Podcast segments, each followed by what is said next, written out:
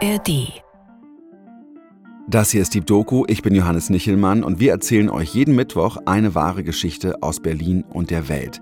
Und manchmal müssen wir innerhalb der Redaktion länger diskutieren, ob wir euch eine bestimmte Geschichte wirklich erzählen wollen oder lieber doch nicht. Und das war auch im Fall von Marina so, denn sie wurde wegen versuchten Mordes verurteilt und sitzt dafür im Gefängnis.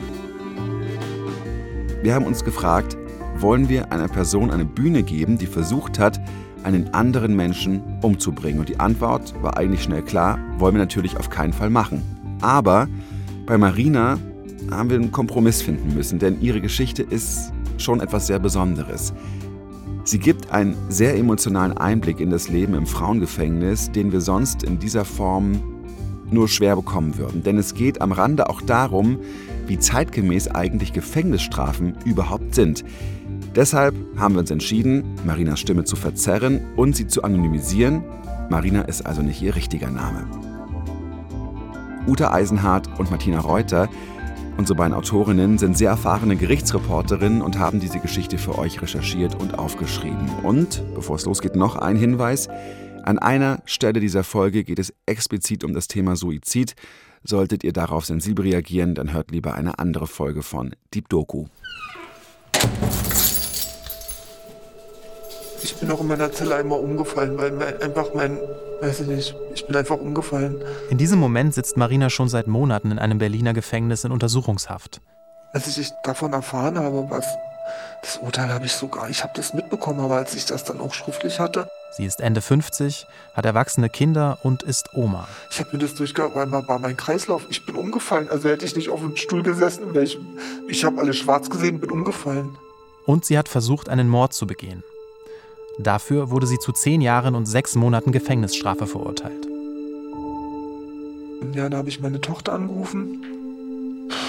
Und meine Tochter hat nur geweint. Und sie kann ja, sie ist ja so ein lauter, extremer Mensch, wenn sie Emotionen ausdrückt. Sie hat nur geweint. Ich habe den Hörer weggehalten, weil sie hat so, oh Mama, oh Mama, oh Mama, oh Mama, oh nein, oh nein, oh nein. Wir haben Marina im Gerichtssaal kennengelernt ihren Prozess verfolgt und sie mehrmals im Gefängnis besucht. Wir wollten wissen, was eine Frau zu so einer Tat treibt. In den letzten Monaten haben wir aber etwas anderes gelernt. Deshalb soll es in dieser Geschichte weniger um ihre Tat gehen. Wir haben Einblicke in das Leben im Frauengefängnis und das deutsche Rechtssystem bekommen, die uns sehr überrascht haben. Wir haben gelernt, Inhaftierte sollen in der Regel ihre Strafe im offenen Vollzug verbüßen. So steht es im Gesetz. Bedeutet, sie können auf Antrag das Gefängnis verlassen, um zu arbeiten oder ihre Familie zu besuchen. Aber gilt das auch für eine Person wie Marina, die versucht hat, einen Mord zu begehen? Sieben Monate vor dem Urteil. Es ist 6.15 Uhr, mitten in der Woche, als jemand Sturm klingelt.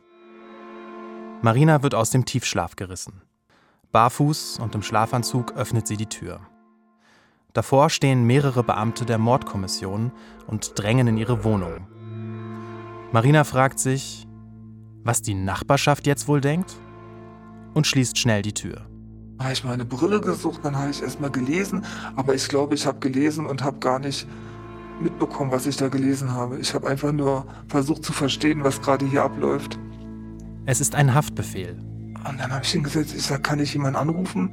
Äh, ja, Sie können Ihren Anwalt anrufen. Haben Sie einen Anwalt? Haben Sie, ich sage, ja, ich habe einen Anwalt, äh, aber die, die Nummer ist in meinem Handy. Also ich durfte gar nichts anfassen, ich durfte nichts nutzen. Mein Handy haben die behalten und mein Hausschlüssel und kann ich wenigstens noch mein Fenster zumachen? Äh, nein, nein, komm, lassen Sie mal, lassen Sie mal, kommen Sie einfach mit. Und da, also ich durfte nichts machen.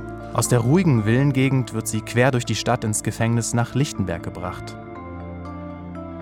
Dort muss sie ihre Fingerabdrücke und eine Speichelprobe abgeben, wird von allen Seiten fotografiert. Und dann weiß ich nur noch, ich bin in eine Zelle geführt worden, äh, musste mich da nackig ausziehen, ähm, äh, meine Sachen abgeben und habe dann Haftkleidung bekommen und ja.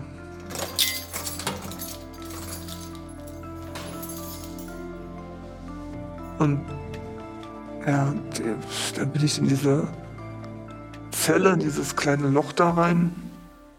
Boah, ich dachte, mein Gott, das ist doch alles nicht wahr. Das kann ja alles nicht sein. Ich hatte Angst, ich hatte einfach Angst. Ich hatte noch gedacht, so Sachen wie, ich muss meinen Arbeitgeber anrufen, damit ich heute nicht, dass ich nicht kommen kann zur Arbeit. Und dann dachte ich, ich bin dann nachher verabredet mit meiner Freundin.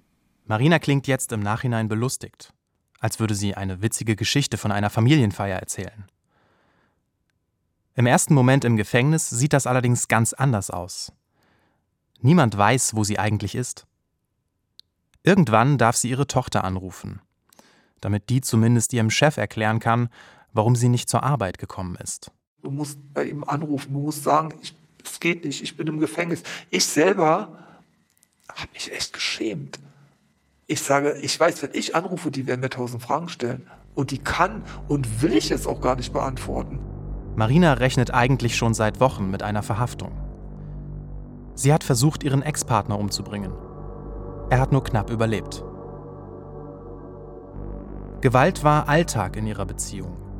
Vor ein paar Jahren saß auch schon ihr Ex-Partner im Gefängnis, weil er gewalttätig war, Marina eingesperrt und genötigt hat ich habe nicht die Kraft, das zu sagen. Ich kann es nicht. Ich bin gerade dabei, meinen Kopf über Wasser zu halten. Ich kann und will mich gerade nicht erklären, weil das, nee. Wir könnten jetzt ins Detail gehen, den Ablauf der Tat ganz genau beschreiben. Aber Marina soll anonym bleiben.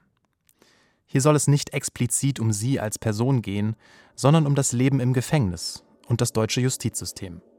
Wenn es dunkel wird und man dann allein in seiner Zelle ist, ist es schon ein Stück weit, es ist wie so, wie so eine Endlosschleife. Man kommt ja aus diesem Gedankenkarussell gar nicht raus, weil man sich auch immer wieder dieselben Fragen stellt. Aber man kommt natürlich zu keinem Ergebnis. Es ist, wie es ist. Die Tage vergehen. Marina sitzt in Untersuchungshaft und wartet auf ihren Prozess. Die Angst ist da, das ist ein ganz natürlicher Begleiter. Man hat mich gefragt, ob ich suizidgefährdet bin, weil ich glaube, das macht man mit Leuten, die das gerade das erste Mal in Haft kommen. Die eine war eine Psychologin. Der habe ich dann gesagt, also ich bin momentan in einer Ausnahmesituation. Ich bin in einem großen Schock. Ich falle gerade in ein tiefes Loch. Für die JVA ein Alarmsignal. Die Beamten befürchten, Marina könnte sich etwas antun und kontrollieren sie engmaschig. Auch nachts. Die kommen rein, machen das Licht an, volle Breitseite und man liegt dann da und dann alles okay, also sagen Sie was, bewegen Sie sich und so. Ja, ja, alles okay und man wird ja aus dem Schlaf gerissen und das mehrmals in der Nacht und das führt ja zu noch mehr Verwirrtheit und Frust und allem. Obwohl Marina weiß, weshalb sie in U-Haft ist, fällt es ihr schwer, sich an die Abläufe zu gewöhnen. Für jeden Wunsch, sei es der Besuch eines Arztes, ein Gespräch mit einer Sozialarbeiterin oder die Ausleihe eines Buches, muss sie jetzt einen Antrag stellen. Das Eingesperrtsein, die geringen Sozialkontakte und die fehlende Beschäftigung belasten sie in den ersten Tagen extrem. Immer wieder stellt sie sich die Frage, wie geht es jetzt weiter? Wann beginnt mein Prozess?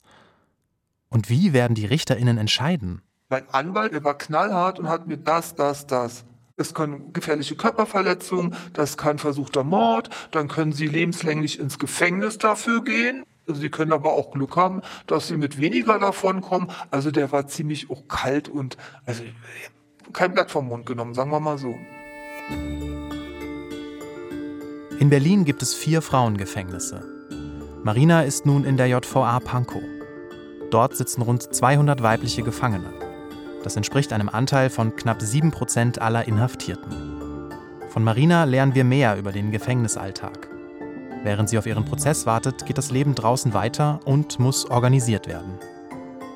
Was habe ich gemacht? Ich habe hier einen freien Hilfeträger, die sich hier an der Pinnwand, da gibt es Nummern, die man anrufen kann.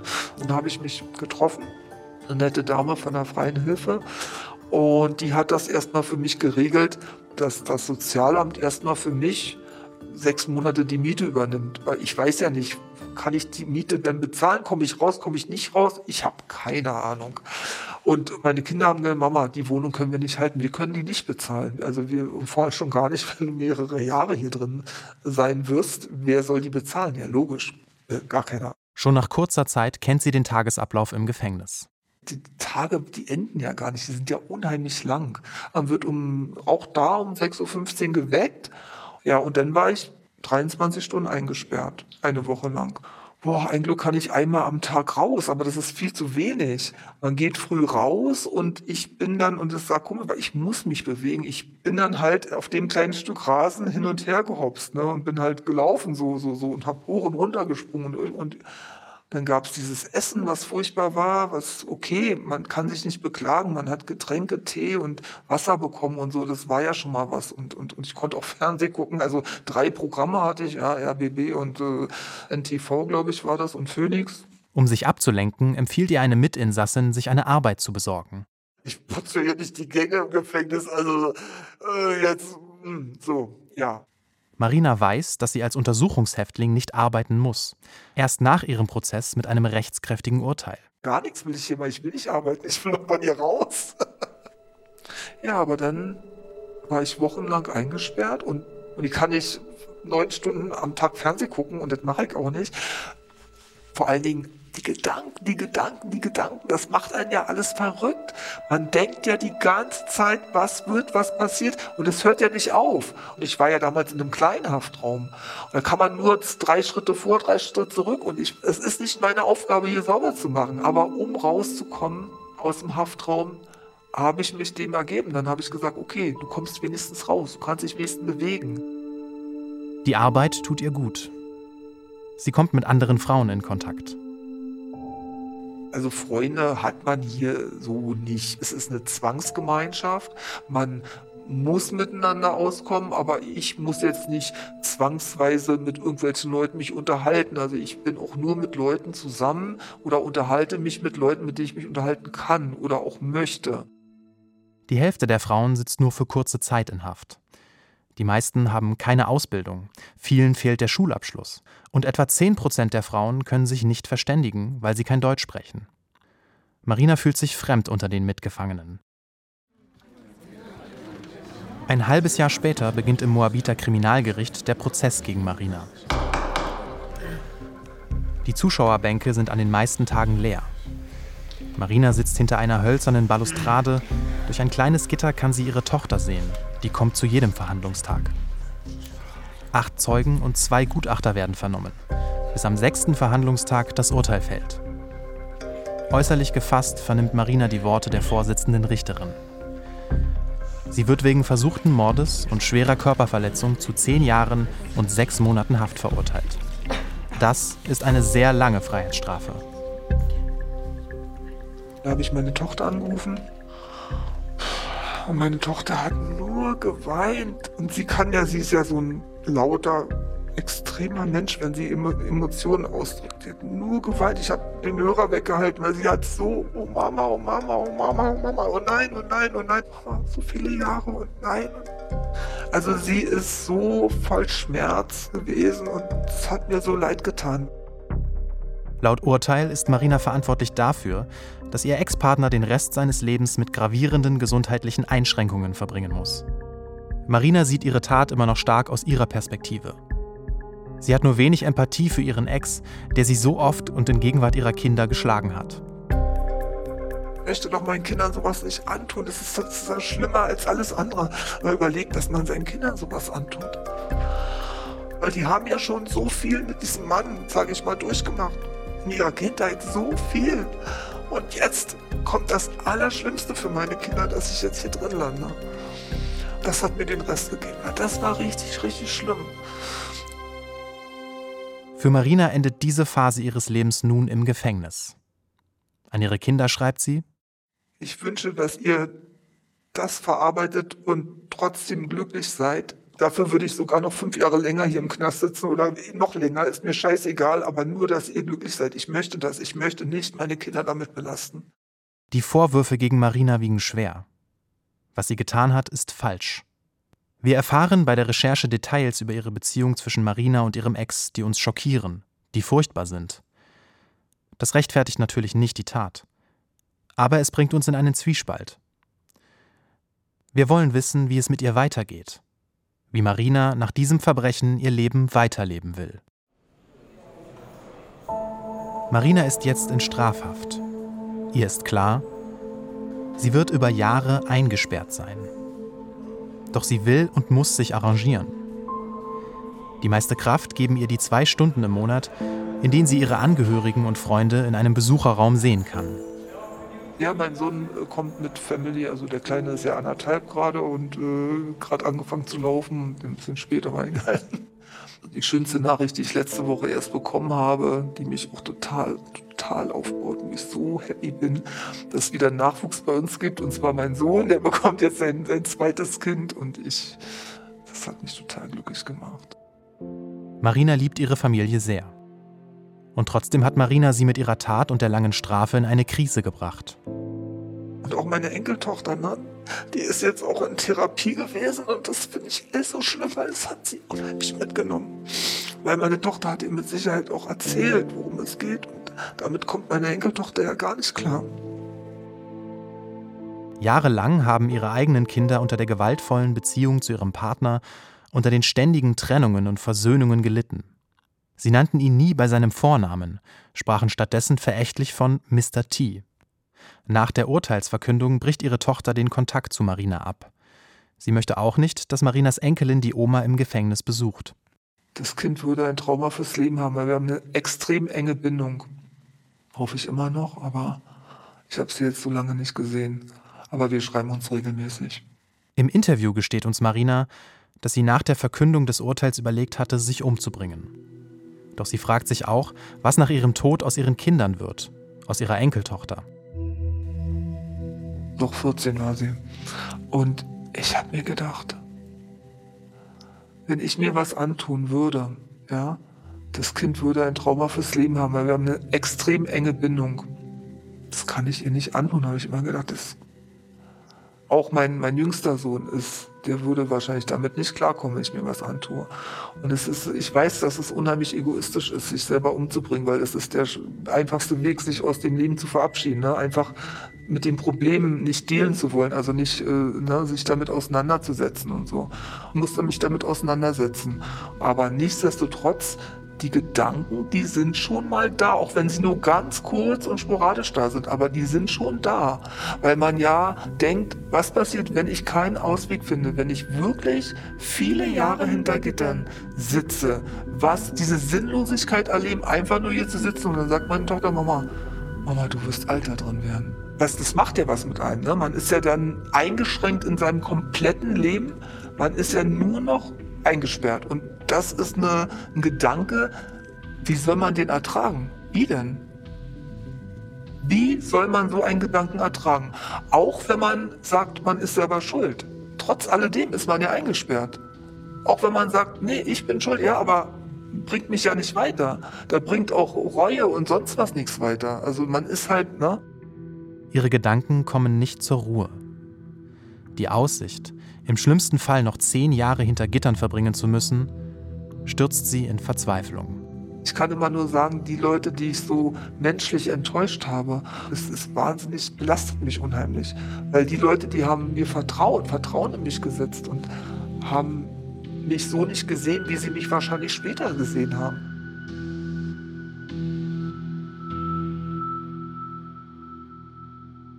Sieben Monate später. Jeden Morgen um Viertel nach sechs wird sie geweckt. Um 7 Uhr beginnt sie mit ihrer Arbeit in der Wäscherei. Wie alle Inhaftierten hat sie keinen Anspruch auf Arbeitslosengeld und kann auch nicht in die Rentenkasse einzahlen. Der höchste Lohn sind 2,40 Euro die Stunde und der niedrigste ist 1,66. Nach 16 Uhr hat sie Freizeit und kann ihr Geld fürs Telefonieren mit der Familie ausgeben. Über 4 Euro pro Stunde kostet sie das, aber Marina sind die Gespräche viel wert ich bin auch froh und dankbar für alles, was ich hier machen darf. Zum Beispiel eine Gitarre auf meinem Haftraum haben. Das bedeutet mir sehr viel. Ein Beamter hat mir da sein, sein privates ähm, äh, Liederbuch da mit, mit Griffen und so. Da musiziere ich ab und an. Das finde ich ganz toll, dass ich das machen kann. Und singe auch ganz laut, deswegen mache ich alles zu und singe dann halt dazu, ne, weiß ich, äh, alles Mögliche.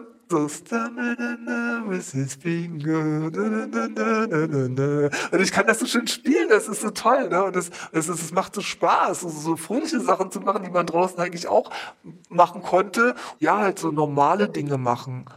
Die man, die vielleicht man sich nicht vorstellen kann, dass, dass man das hier auch machen kann. Ne? Und auch kochen, dass man sich frei auch so, so, so, so, so Gewürze und so, so Gemüse und sowas alles kaufen, dass man dann schön kochen kann, sich schön was zu essen selber vorbereiten und so, ohne das, diesen, dieses Essen hier. Mit ihrem Restlohn aus der Wäscherei kauft Marina sich frisches Gemüse. Das gibt es im Gefängnis sonst nicht. Wir sprechen öfter mit Gefangenen. Dass gesunde Ernährung und viel Bewegung in Haft eine Rolle spielen, hören wir selten. Ich habe hier auch eine tolle Yogamatte. Ich kann mir CDs, habe ich mir auch schicken lassen draußen. Dann mache ich meinen Yoga und dann mache ich meinen. Ja, aber man kann wirklich versuchen, so eine Art Pseudo-Selbstbestimmtheit oder so, so ein bisschen so nachahmen, was man draußen auch gemacht hat, halt nur nicht, nur halt in einem Mini-Rahmen. Es gibt auch eine Bibliothek, die Marina oft nutzt. Sie fängt an, sich mit ihren Rechten im Gefängnis zu beschäftigen und sucht sich einen engagierten Anwalt, der sich auf das Strafvollzugsrecht spezialisiert hat. Er erklärt Marina, dass die Gefangenen in Berlin ihre Strafe normalerweise im offenen Vollzug verbüßen sollen. Das bedeutet viel weniger strikte Haftbedingungen und regelmäßiger Ausgang. So steht es im Gesetz. In den geschlossenen Vollzug gehören demnach nur diejenigen, die gefährlich sind oder sich überhaupt nicht an Regeln halten. Trotzdem sitzt dort die Mehrheit, nämlich 64 Prozent der weiblichen Gefangenen. Der offene Vollzug wird Marinas großes Ziel. Denn sie kann sich nicht vorstellen, die nächsten zehn Jahre ihres Lebens so zu verbringen. Um 21 Uhr müssen alle inhaftierten Frauen zurück in ihre Zellen. Richtige Nachtruhe gibt es aber nicht. Man muss ja denken, wenn man in der Zelle ist, es ist ja wie sein eigenes Reich, wo man abgeschirmt ist und wo man seine Privatsphäre hat. Aber in dieser Privatsphäre hört man halt diese ganzen Geräusche. Also wenn man nicht die Tür zu hat, auch wenn man die Tür zu hat, hört man halt ständig dieses Schlüsselgeklapper von den Beamten. Und vor allen Dingen die Schlüssel klappern ja auch nachts, weil die Leute, die Beamten auch nachts durch die Gänge gehen und die Türen immer so ziehen oder knallen oder, oder ruckeln, ob die auch zu ist und so weiter. Und äh, teilweise auch Frauen manchmal, die nach Einschluss also vereinzelt auch schreien, rumschreien, und, und, und, vom Fenster aus oder, na, also es gibt ja auch Leute, die manchmal auch so ein bisschen durchdrehen, allein in der Zelle. Es gibt natürlich auch Streitigkeiten, wenn sich Frauen streiten, also hört man das auch und dann werden die Beamten gerufen. Die Gefangenen sind alle in der gleichen Situation. Sie sitzen fest, vermissen Freunde und Familie. Die Stimmung ist angespannt und manchmal eskalieren Situationen aus Frust. Das erlebt Marina auch mit einer Mitgefangenen. Die hatte sich dann, äh, hat sich immer irgendwie jemand ausgeguckt, mit dem sie kommunizieren wollte und hat sich immer, wenn, wenn sie nicht beachtet wurde oder wenn äh, sie das Feedback nicht bekommen hat, hat sie das irgendwie eingefordert. Irgendwie eine Streitigkeit und dann musste sie ja umziehen auf eine andere Station. Dann weiß ich nicht, hat sie es auf mich wahrscheinlich abgesehen und da ich, ähm, oh, ich hätte, ja, sie ignorieren müssen, aber ich konnte das halt irgendwie zum Anfang nicht, weil ich das nicht gewohnt war. Ja, und dann ist sie mich dann halt einmal, äh, ja, unschön angegangen und hat dann, wie gesagt, eine Tasse nach mir geschmissen mit heißem Kaffee drin. Die ist dann an mir vorbeigeflogen, raus in den Flur und hat dann leider die andere, mit der ich mich gut verstanden habe, die hat den ganzen heißen Kaffee hier übergeschüttet bekommen. Der war wirklich kochend heiß, den hat sie gerade gemacht. Angst hat Marina aber nicht. Also ich habe hier keine Angst, weil ich A, sind hier Beamte, hier wird man geschützt und B, würde ich mich jederzeit, denke ich mir, auch wehren. Und es gibt auch keiner, der mir irgendwie Angst macht hier.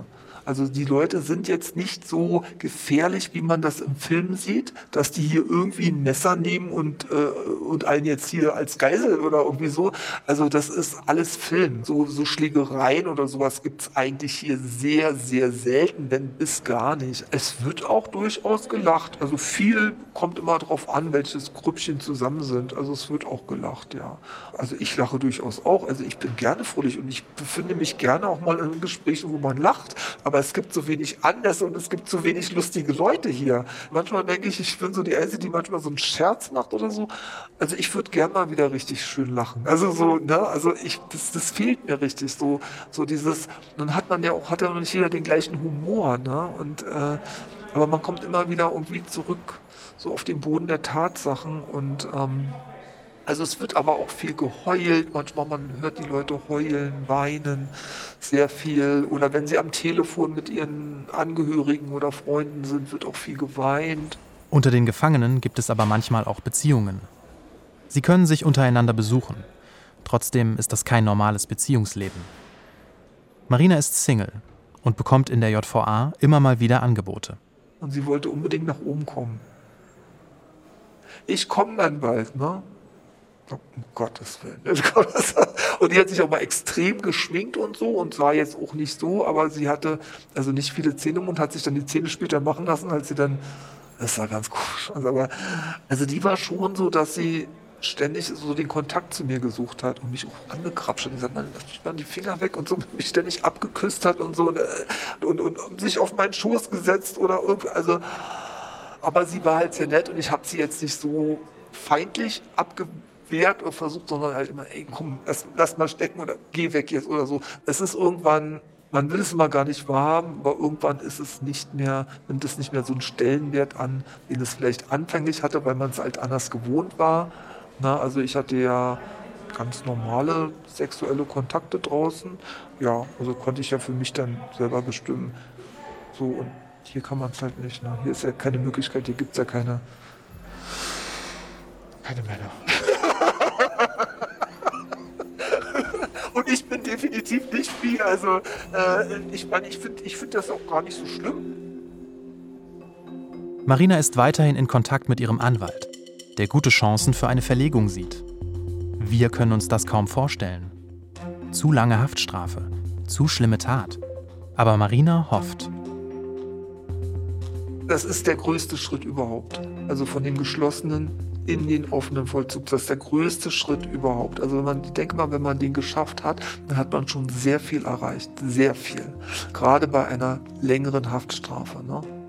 Ihr Anwalt argumentiert, Marina sei zuverlässig, habe starke familiäre Bindungen, würde nicht fliehen und habe zu ihrem Opfer keinen Kontakt. Das Gute in Anführungsstrichen ist ja daran, dass wenn man in den offenen kommt, halt auch die Möglichkeit hat, nach außen zu agieren, also draußen auch sich zu treffen, langsam sich draußen wieder anzugleichen, kann man ja dann auch später eine Weiterbildung oder einen Beruf äh, irgendwo wieder einsteigen. Also das wäre so mein, mein großes Ziel. Eine Arbeit habe, ein ganz normales Leben führe, Familie, Freunde und mehr brauche ich nicht. Das, es tut weh. Ich will mir die Gedanken noch nicht machen, weil es halt noch nicht so weit ist. Und ich, es ist illusionorisch, jetzt über so eine Sache nachzudenken. Aber natürlich hat man so den Traum von, man denkt sich, ja, alles wird schön und Studien zeigen, dass Haftstrafen, so wie sie derzeit vollzogen werden, wenig sinnvoll sind. Unter den aktuellen Rahmenbedingungen sei eine Resozialisierung nicht möglich, die Rückfallquoten hoch. Eine Sozialarbeiterin in Marinas JVA erzählt uns, es sei besser, wenn die Straftäterinnen in kleineren Gruppen leben würden, gemeinsam mit Nichtkriminellen, von denen sie lernen könnten. So etwas gäbe es zum Beispiel in Leipzig für männliche Gefangene. Dort leben fünf bis sieben junge Intensivtäter gemeinsam mit dem Leiter, seiner Frau und seinen drei Kindern und einigen Mitarbeitenden. Klare Regeln und strikte Kontrollen begleiten die Männer während ihres Aufenthalts. Ein Drittel halte nicht durch und gehe wieder zurück in ein normales Gefängnis. Für die restlichen seien die Chancen auf ein straffreies Leben enorm gestiegen. Ich habe immer Angst, weil man ist ja auch nicht mehr die Jüngste und ich möchte einfach mental auf der Höhe bleiben. Ich möchte nicht da degenerieren. Das ist meine größte Angst, weil ich möchte halt auch mit meiner Familie, mit meinen Enkelkindern, darauf freue ich mich so krass, ich rauskomme. Ich möchte einfach, dass ich mit meiner Familie irgendwie im zusammen, im zusammen irgendwo, dass wir alle irgendwo im Umfeld wohnen, dass ich mein Leben noch die Jahre, die, die dann noch bleiben, halt äh, glücklich verbringen kann. Marinas Anwalt geht davon aus, dass der Richter ihre Verlegung befürwortet. Wenn das klappt, werden ihre größten Hoffnungen wahr. Weitere vier Monate vergehen. Als ich in den offenen kam, bin ich ja gleich zur Leitung gerufen worden und man hat mir dann eröffnet, dass ich halt äh, einmal die Woche rausgehen könnte ne? und äh, zur Familie. Marinas Anwalt behält Recht. Ich habe erstmal kaum Atmen, Schnappatmung bekommen, weil ich einfach gedacht habe, das gibt's doch gar nicht. Das ist doch, das ist doch wie im Traum. Ne? Also das hätte ich ja nie im Traum erwartet, dass man mir das äh, so schnell gewährt. Das hat mich erstmal umgehauen und mich, äh, da war ich erstmal sehr dankbar dafür. Wir stehen vor der JVA Reinickendorf, einem mehrstöckigen Haus mit Videoüberwachung. Vor den Fenstern gibt es keine Gitter. Marina tritt aus der Eingangstür, die in einem riesigen Stahltor eingelassen ist. Hallo, da bin ich. Wir sind hier im offenen Vollzug in Reinickendorf und ich habe es nach zwei Jahren und sieben Monaten geschafft, hier endlich zu landen und freue mich unheimlich darauf ja, es ist einfach ein komplett anderes Gefühl und ähm, ja, man hat die Perspektive halt wieder ein Stück Normalität in sein Leben zu bringen und das ist äh, natürlich was Schönes. Ne? Statt nach über zehn Jahren darf sie bereits jetzt das Gefängnis verlassen. Jedenfalls ab und zu. Denn im offenen Vollzug darf sie am Wochenende zum Beispiel ihren Sohn und die Enkel besuchen. Obwohl der offene Vollzug in Berlin laut Gesetz die Regel sein sollte, ist er eine Besonderheit. Nur 73 Frauen und 648 Männer verbüßen aktuell so ihre Strafe. Sie sind trotzdem den größten Teil des Tages eingesperrt. Aber sie können die Anstalt verlassen, wenn sie außerhalb der Mauern eine Arbeit gefunden haben oder wenn sie ihre Familien, einen Arzt oder eine Behörde besuchen dürfen. Marina lacht sehr viel in diesem Gespräch. Sie ist aufgeregt. Aber sie reflektiert auch ihre Situation. Ich habe ja was, was Unrechtes getan ich habe ja trotzdem die Menschen verletzt. Als ich damals verletzt worden bin, na, ist er ja auch ins Gefängnis gekommen. Das ist eine ganz natürliche Sache. Aber natürlich muss man bestraft werden, das ist doch ganz normal.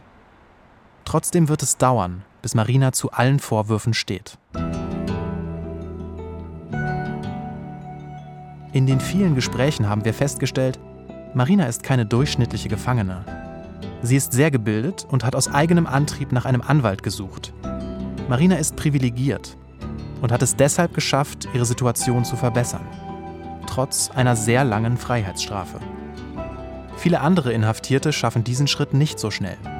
Und das, obwohl klar ist, dass der offene Vollzug größere Erfolgsaussichten bietet, straffällig gewordene Menschen wieder in die Gesellschaft zu integrieren. Diese Geschichte hat Martina Reuter gemeinsam mit Uta Eisenhardt für euch recherchiert und aufgeschrieben. Regie hat Dennis Kogel geführt und die Redaktion hatte Kim Neubauer. In der nächsten Woche geht es hier bei Deep Doku um Depression, Antidepressiva und den Umgang mit dieser Krankheit. Und zum Schluss noch ein Podcast-Tipp. Falls ihr generell auf True Crime steht, im Podcast Sprechen wir über Mord redet unser Kollege und ARD-Terrorismusexperte Holger Schmidt mit dem ehemaligen Bundesrichter Thomas Fischer über wahre Verbrechen. Gemeinsam nehmen sie die Fälle, die oft blutig, grausam, mitunter sehr verstörend daherkommen, auseinander, aber nie so bluttriefend inszeniert, sondern juristisch schlau seziert. Was steckt hinter der Tat? Wie sind die RichterInnen zu ihren Urteilen gekommen? Was hat das mit Recht und Gerechtigkeit zu tun? Und was sagt unser Umgang mit solchen Taten aus über uns und unsere Gesellschaft? Sprechen wir über Mord gibt es jeden zweiten Montag in der ARD Audiothek und überall, wo es Podcasts gibt. Genau da, wo es auch die Doku gibt. Bis zur nächsten Folge.